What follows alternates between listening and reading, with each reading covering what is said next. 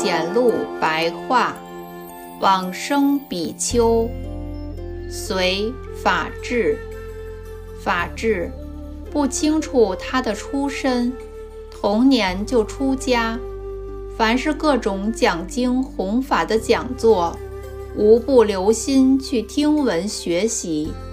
晚年的时候，听到别人说最直截了当解脱生死的法门，莫过于念佛。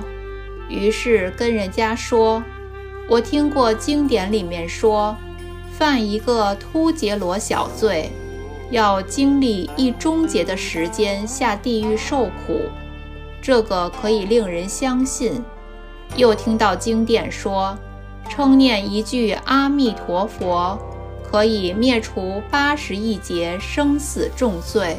这个我可就不相信了。当时有一位具足智慧的明眼人跟他开示说：“你这个大邪见人，同样是佛陀亲口所说的经典，你为何不信？”法治因此感到忏悔，随即在国清寺兜率台，日夜不断地精进念佛，感得观世音、大势至两位菩萨现身。有一天，又感得大势至菩萨的天冠宝瓶放大光明照触他的身体。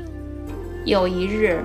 法治向在家及出家的徒众告辞说：“我往生西方已经指日可待了，你们要怎么送行我呢？”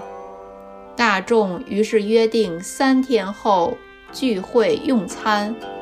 等到聚餐之后，有的人甚至住在法治的房间等待他往生。到了半夜。法治坐在绳床上念佛，然后就安然地坐着命中往生。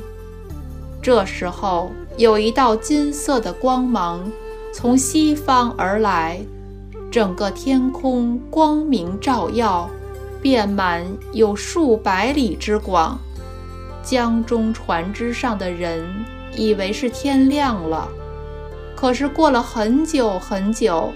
太阳才出来，后来才知道，这是法治法师往生净土的缘故。出自《宋高僧传》，乐邦文类。